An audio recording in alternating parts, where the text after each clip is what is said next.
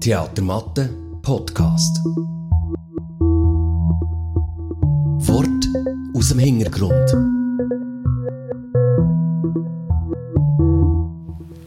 Herzlich willkommen. Grüß euch miteinander.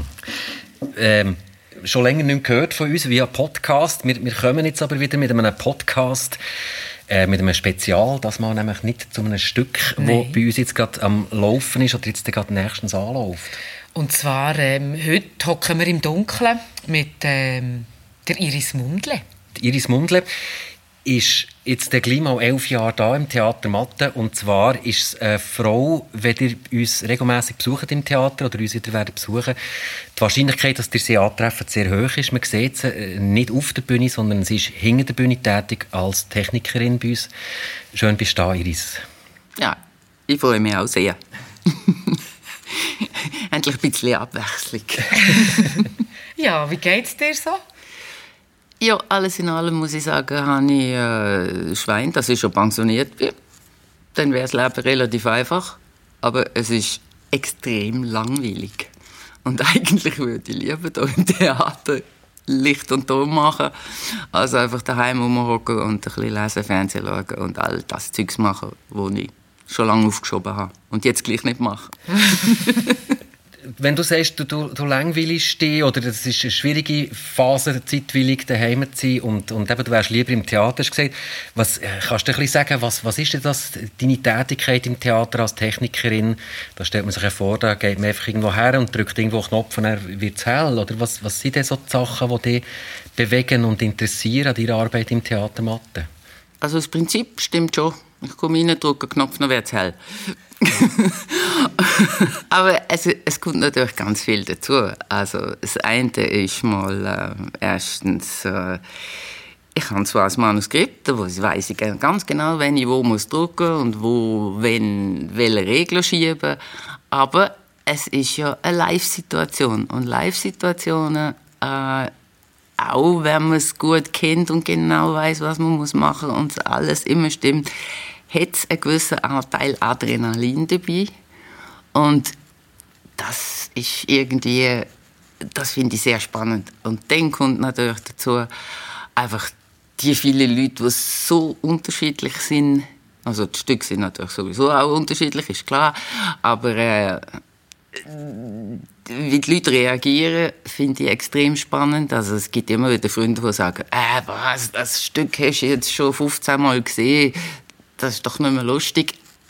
Es ist extrem lustig, weil das Spannende ist, wie ein Publikum, wie 100 Leute hier innen sitzen und jede Vorstellung ist völlig anders, weil ein Publikum in Globo kann völlig ähnlich reagieren und zwar jeder Abend anders. Manchmal lachen sie an Orten, wo am Tag vorher überhaupt niemand gelacht hat. Oder sie finden es extrem lustig, wo noch ein bisschen weniger ist. Oder, oder was auch immer. Einfach die, die, die, die ganze Reaktion, das ist jeder Abend ist das etwas völlig anderes. Und das, das finde ich extrem spannend. Neben dem Adrenalinkick natürlich. Ähm, mich würde es interessieren, wir haben ja äh, wir haben bis vor kurzem ein reines Technikerinnen-Team gehabt das ist ja, da sind wir ja stolz drauf als Theatermatte, oder? Das bei uns einfach, Selbstverständlich, ja. Ähm, die, an Technik äh, zum Normalfall gehören. Du bist auch die dienstälteste Technikerin bei uns. Altersmässig äh, dir draußen Publikum, Zuhörerinnen und Zuhörer, sieht jetzt Iris nicht. Man würde ihr nicht ansehen, dass sie schon pensioniert ist. Also ich bin wirklich, ich weiss noch, wo du mir das erste Mal gesagt hast, wie alt du bist, bin ich wirklich ganz verschrocken. Also, was? Hätte ich nie gedacht. Jetzt ist das, sagen wir mal, noch speziell. Du bist fast 70, darf man das sagen? Ja, ja. Ähm, sonst können wir es rausschneiden. Nein, nein. ähm, und das ist jetzt sicher außergewöhnlich. Äh, wie bist du zu dem gekommen? Was, was hat dich zur Technik getrieben hier? Wie, ja? Ja, also eigentlich hat es angefangen, als ich mit der Schule fertig war. Ich bin ja in Deutschland in der Schule. Dort hatte ich die sogenannte mittlere Reife. Gehabt. Weiß nicht, das ist, das ist da, in der Schweiz ist das, glaube ich, der Abschluss, bevor du aufs Abi, äh, in, äh, ins Gymnasium gehst. Und ähm, ja, absolut keine Ahnung. Gehabt. Was sicher war, meine Eltern hatten Zuhandlung. Gehabt. mit lebenden Viecher. Da hat mein Bruder und ich haben beide gesagt, etwas mit lebenden Viecher, nie im Leben. Meine Großeltern, die auf der anderen Seite vom, vom Haus einen Blumenladen hatten, wir haben gesagt, mit lebenden Sachen nie im Leben. Die haben nie einfach den Laden zumachen und ja, dann ist fertig gehabt. Es hat sogar Leute gehabt, manchmal, die am Sonntagmorgen bei meine Eltern gelötet haben und gesagt, ich habe vergessen, Vogelfutter für den Wellensittich zu kaufen. Und dann haben sie gesagt, er überlebt bis am Montag. Aber gut, eben, und dann habe ich einfach äh, bei der Berufsberatung ähm, haben sie mir riesige, dicke Wälzer gegeben und ich habe da gewälzt und irgendwann ist, ist eben die Tontechnikerin bin ich vorbeigekommen. Und ich habe sowieso eine gewisse Technikaffinität habe ich gehabt. Ich habe früher Aquariumpumpen auseinandergenommen, um zu schauen, was drin ist. Und dann habe ich es wieder zusammengesetzt. Aber bei Pumpen kann man es nicht einfach wieder zusammensetzen. Da braucht Spezialwerkzeug. Und äh, vom, vom Taschengeld habe ich dann die Reparatur zahlen. Und wie ist das äh, gegangen? Ja, dann, also, ich habe natürlich keine genommen, die im Betrieb war. Aha, okay. aber gut. Ähm, aber, und in Deutschland hat man eine Ausbildung machen Bin ich zuerst auf Baden-Baden äh, ja, Art Praktikum gemacht. Und dann auf Nürnberg an die Schule für Rundfunktechnik. Und als ich dort fertig war, habe ich eine Ausbildung als staatlich geprüfte Tontechnikerin. Und ähm, ja, ich habe mich ein bisschen spät beworben beim Südwestfunk in Baden-Baden. Einfach so zwei Wochen bevor die Schule fertig war. Dann habe ich gesagt, ja sorry, aber wir haben schon die Leute. Und weiter in Norden ist nicht in Frage da reden sie alle Schriftdeutsch. und Basel war es noch daheim gewesen, mit zwei Geschäften in der Familie, mithelfen und so.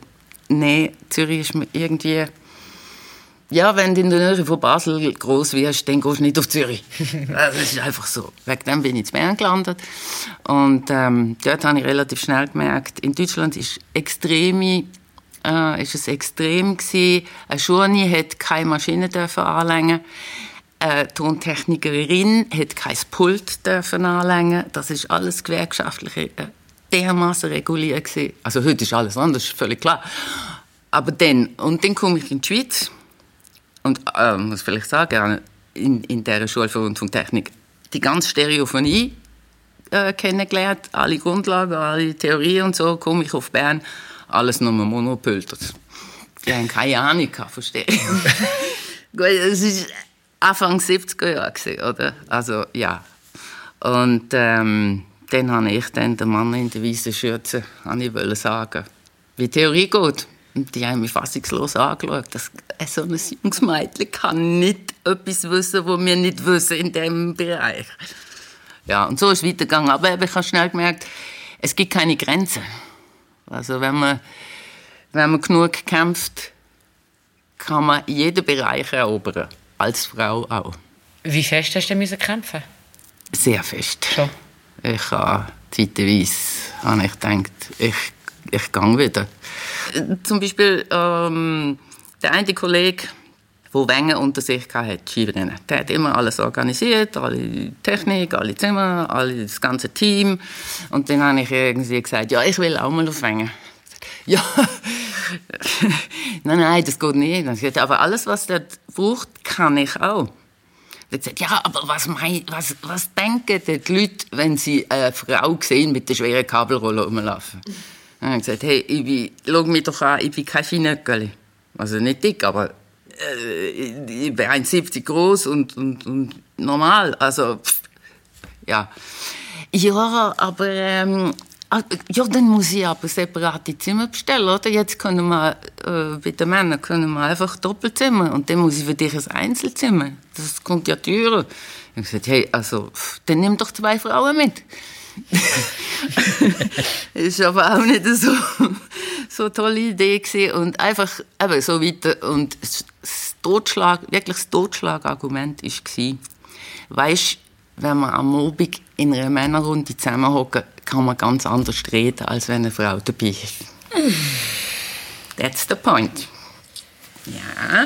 Etwas, was wir alle wahnsinnig gerne hören. Ja, das ist, finde ich, auch als Mann. Ähm, Aber es ist so, so, es ist, glaube ich, wirklich so. Und, und äh, ja, ich habe auch die Aufenthaltsbewilligung habe ich natürlich auch nur gekriegt, weil ich eine Ausbildung hatte, die es in der Schweiz nicht gegeben hat. Dann. Und irgendwann in der, ich weiß nicht, ich glaube Anfangs 90er Jahre oder so, hat es auch in der Schweiz äh, Schulen gegeben für das. Es hat, es hat wirklich angefangen äh, mit den verschiedenen Ausbildungen, wo auch wirklich Frauen gekommen sind. Wir haben zum Beispiel, früher, wo es noch keine Schule gegeben hat in der Schweiz, haben wir bei, bei äh, Berufsschulen wirklich aktiv geschaut, für Frauen für diesen Beruf zum Beispiel zu interessieren. Die wären dann halt angelernt worden, ist ja wurscht. Aber es hat schon dort hat's in der Technikabteilung keine Frauen gehabt. Oder, oder fast keine. Es ist, es ist wirklich, ist wirklich, wirklich schwierig gewesen. Aber jetzt, jetzt ist völlig andere Zeiten. Überall sieht man. Erstens, äh, in den in den Studios ähm, hat es wahnsinnig viele Frauen, die Aufnahmen machen und alles. Und äh, die ganze Konferenz- und Videotechnik, dort hat es ganz viele Frauen. All das. Und ich habe ich hab mit der Zeit einfach wirklich mit viel Kampf bin ich auch in Calgary an den Olympischen Spielen. Ich war 20 Jahre bei der Künstlerbörse dabei. Gewesen. Ich habe zweimal den Salzburger Stier organisiert und durchgeführt, also mit einem Team natürlich. Also auf der technischen Seite. auf der technischen Seite. Ich habe einmal äh, ein eidgenössisches Schwingfest, habe ich mal technische Leitung gehabt. Und so, also ich habe sehr viel müssen machen. Es ist äh, können machen, dürfen machen. Es ist sehr, sehr interessanter Beruf gewesen. und äh, ja, eigentlich, als ich aufgehört habe, habe ich gedacht, ja gut, habe ich genug gehabt, Technik, mache ich was anderes. Ist mir aber nicht in den Sinn gekommen, bis, bis ich das Inserat gesehen habe für, für gute, ähm, für Einstein, äh, Statisten. Und dann, dann habe ich gedacht, ja gut, hinter der Bühne kenne ich alles. Aber auf der Bühne eigentlich nicht. Und dann habe ich dort können mitmachen und dann habe ich das Mathe-Team kennengelernt. Die haben ja dann im Herbst das erste Mal angefangen. Und seitdem bin ich da dabei, weil es ist offenbar schon das, was mich am meisten interessiert. Technik. Also, du bist auch, auch schon in der Matte auf der Bühne gestanden, um mal schnell äh, zum, zum Klammer aufmachen für unsere Zuhörerinnen und Zuhörer. Äh, eben beim, beim Theater Gurten 2010 ist das gewesen. Ja. Eben, äh, beim Einstein Ja. hast du mitgespielt in der Statisterie und hier hast du ja schon gespielt bei, bei Indien. ja, Beim Franz Hohler Abend bist du ja auch gekommen, einmal wischen, nicht? Ja gut, also äh, es, es hat auch schon äh, so eine 10 Sekunden Wischaktion beim Stück gegeben. Und wird, wird eine Spritzaktion bei der Chorprobe gegeben, 10 Sekunden. Also, also die, der Technikjob hier ist wirklich mit äh, Technik Plus oder so. Technik Plus. Genau. Was mich gleich würde interessieren, einfach auch ganz persönlich, ist, hat es für dich irgendwann einen Punkt, du hast gesagt, du hast sehr viel müssen kämpfen. Hat es für dich einen Punkt gegeben, wo du hast das Gefühl gehabt, jetzt muss ich nicht mehr so fest kämpfen? Nein. Nein, eigentlich nicht. Weil das hat mich dermaßen genervt, habe so viel Energie gebraucht für den, für den Kampf. Und dort habe ich einfach nicht aufgeben. Vor Dingen, man hat ja in kleinen Stückchen immer etwas erreicht. Oder? Und ich kann einfach immer weiter wollen. Und, und äh, eben wegen dem aufgeben. Ja, Im Leben nicht. Was übrigens auch noch sehr spannend war, ist, äh, ich habe ja Anfang 70er Jahre mit absolut analog angefangen. Und am Schluss, zum Beispiel, was weiß ich, für ein Rendezvous am Mittag oder ein Info 3 oder so, habe ich acht Monitore um mich herum. Alles digital äh, für, für Leitungen zu schalten, für Verkehrsmeldungen, für den Sendeplan für, zum Abspielen, für, für Beiträge reinzuholen in den Sendeplan und all sowas. Die ganze Entwicklung ist extrem spannend. Gewesen. Und fordernd natürlich. Weil die ganze Zeit hat es ein bisschen Neues gegeben. Aber du bist ja offensichtlich ein äh, Chamäleon oder jemand, der sich gut kann äh, anpassen oder an, wie sagt man dem, ja. neue Herausforderungen einfach Also dort, mitnimmt. dort habe ich ja müssen, oder? Ja. Dort habe ich das mehr oder weniger gelernt, oder? Man hat, man hat einfach gewusst, man kann sich einfach nicht ausruhen. Wenn du willst, weitermachen und mitkommen, dann musst du, ob es passt oder nicht. Und es ist, es ist ja etwas Neues. Also, ich muss schon sagen, analog ist viel einfacher, äh, ist, ist einfacher gewesen, wenn etwas nicht mehr gegangen ist. Dann hast du können, was weiß ich, der Maschine einen Schutt geben und dann ist irgendwie eine Verbindung wieder da gewesen, oder so. Und, äh, Wenn du jetzt einer Maschine Schut gibst, was passiert? aber jetzt mit dem ganzen Computer, äh, dort weiß man erstens nicht genau, was passiert. Also für das hat es eine ganze IT-Abteilung gebraucht, oder braucht es jetzt für das, oder? Weil das ist nicht nachvollziehbar für einen normalen Mensch, äh, warum das jetzt etwas nicht geht. äh, aber äh, zum Schaffen, wenn digital funktioniert, ist natürlich ein Segen, oder? Du hast, du hast gesagt, Anfang 70er Jahre ist das losgegangen mit deiner Berufskarriere, so als Tontechnikerin. Habe ich das richtig verstanden? Ja. Du bist Anfang 70er Jahre in die Schweiz gekommen. Du hast, hast du eigentlich dein, sieben- dein 50-jährige Jubiläum in der Schweiz jetzt?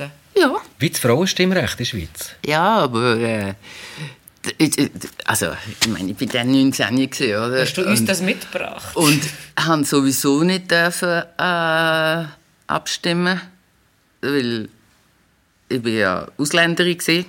Also meine Mutter hat das Doppelbürgerrecht gehabt, abgesehen davon, die hat einen Schweizer Pass und, und äh, äh, einen deutschen Pass gehabt. Aber der Vater ist natürlich ein Deutscher. Aber egal, jedenfalls im 84 bin ich eingebürgert worden, weil ich gesagt habe, ja gut, wenn ich hier bleibe, dann wollte ich auch abstimmen und all sowas, oder? Und mit dort, als ich dort angefangen habe, war alles so neu. Gewesen. Nach der Schule arbeiten, das war eh eine völlige Umstellung und alles. Also, habe ich dort gar nicht wirklich äh, mitgekriegt. Ja. Genau, aber es ist, es ist ja so eine Entwicklungszeit, oder? Wenn man so will, vom, ähnlich wie, wie es ein bisschen analog ist, du, du hast vom, vom, vom Kämpfen als Frau in einem Ja. ähnlichen männerdominierten Bereich äh, erzählt, von einer, von einer Zeit, wo das Frauenstimmrecht ist erkämpft wurde, nach, auch nach langer, langer Zeit. Der, der Weg vom Analogen zum Digitalen hast du erlebt. Gewisse Sachen die einfacher geworden, andere Sachen die kompliziert wurden.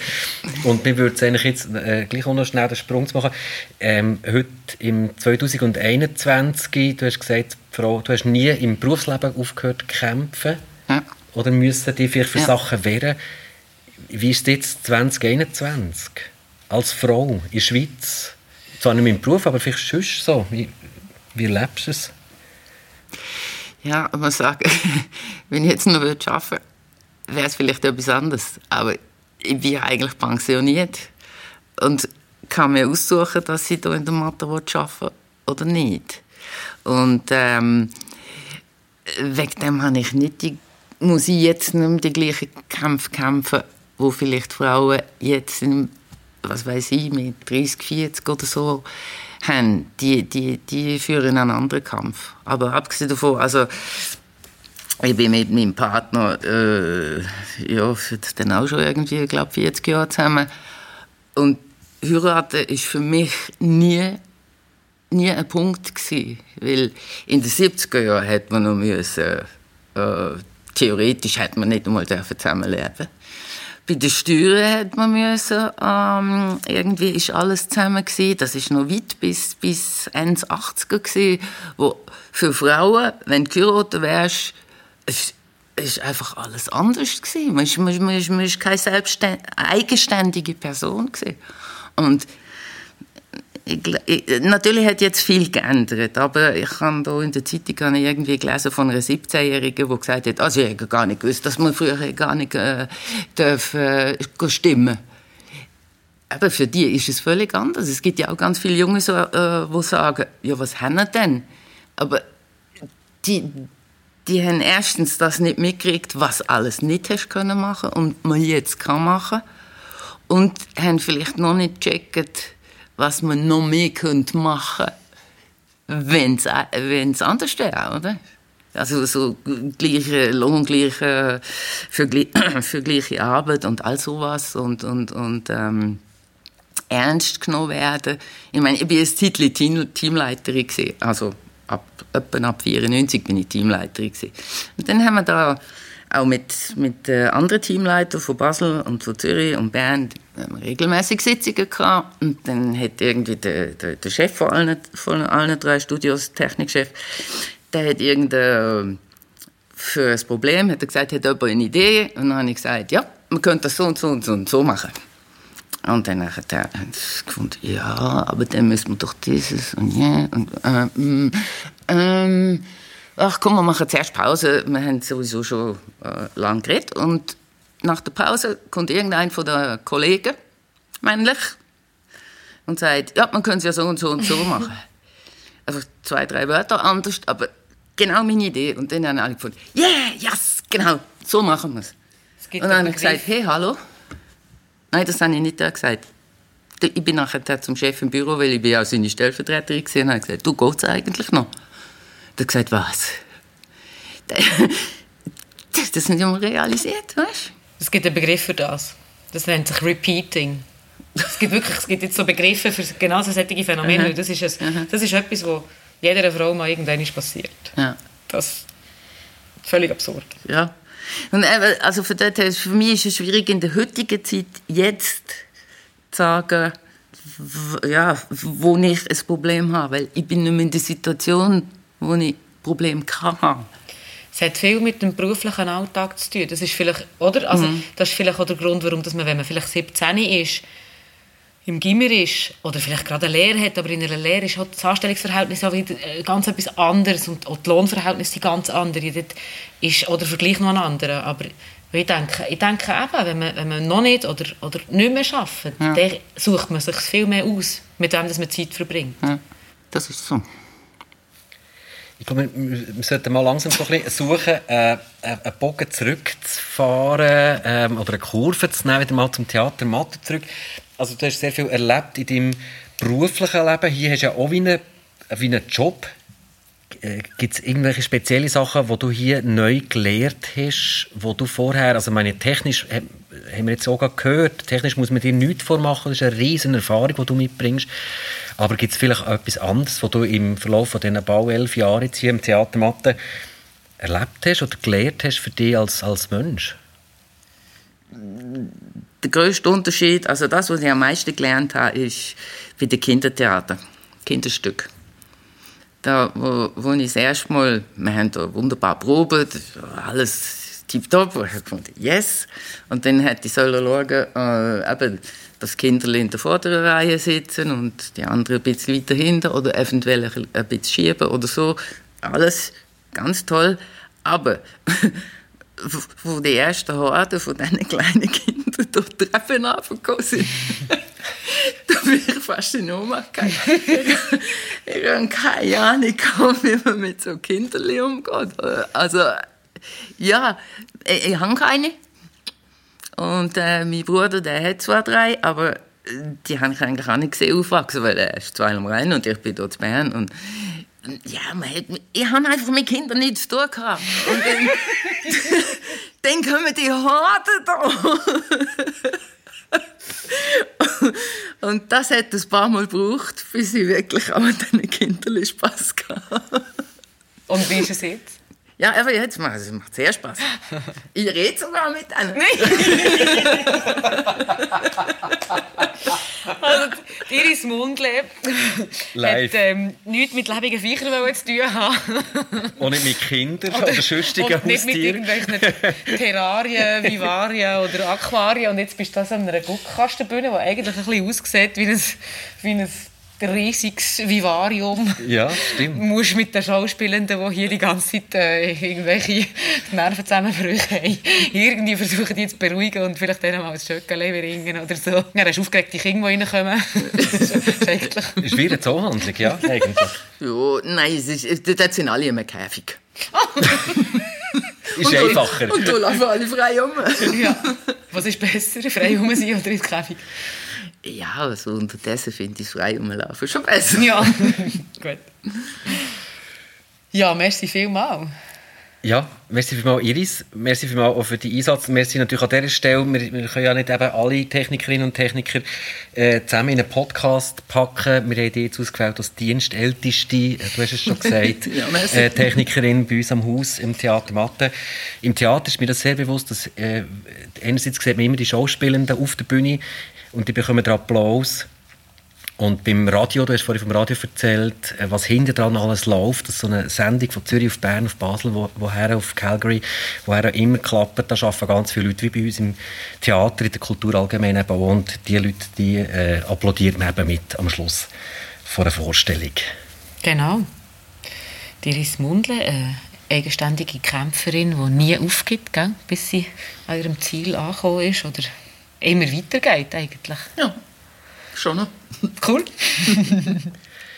Schön, bist du da gewesen. Ja, merci vielmals. Merci Merci vielmals. Schön bist du da, immer noch. Ja. Ja, ja. ja, also nicht gewesen, also jetzt einfach jetzt im Podcast so. Und wir, äh, liebe Zuhörerinnen, liebe Zuhörer, wir hören uns hoffentlich schon ganz gleich wieder mit einem Podcast zum nächsten Projekt, das über die Bühne wird gehen. Wenn das, das genau wird sein und was es genau wird sein, das äh, wissen wir im Moment nicht. Da fragen wir dann wieder bei den Behörden nachher. und die werden uns dann sagen, wenn und was wir wieder dürfen machen. Merci vielmals fürs Zuhören. Merci vielmals fürs Zuhören. Theatermatte Podcast. Weitere Infos gibt's auf theatermatte.ch.